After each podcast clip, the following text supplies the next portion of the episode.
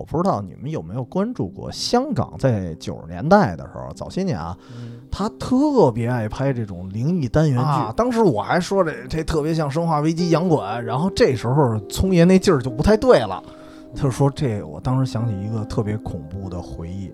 他能想起这事儿，是因为当时那个场景，我觉得几乎和电影重合了。平常的水面还不一样，嗯在那水面上面出来一个跟撒旦那脑袋，暗夜啊暗公园夜公园，对这种公园没听说过吧？水雾啊，往你这个车前挡风上呼撞，看见了一地骨架。什么？物种的？啊当时不知道，也不敢看，我估计。 让你横穿这十七孔桥，哎呦，从桥这头儿走到桥那头儿。哦嗯，我们俩干过，就是远方的全拼加 FM，这是我们的公众号，然后到时候大家可以关注我们。好嘞。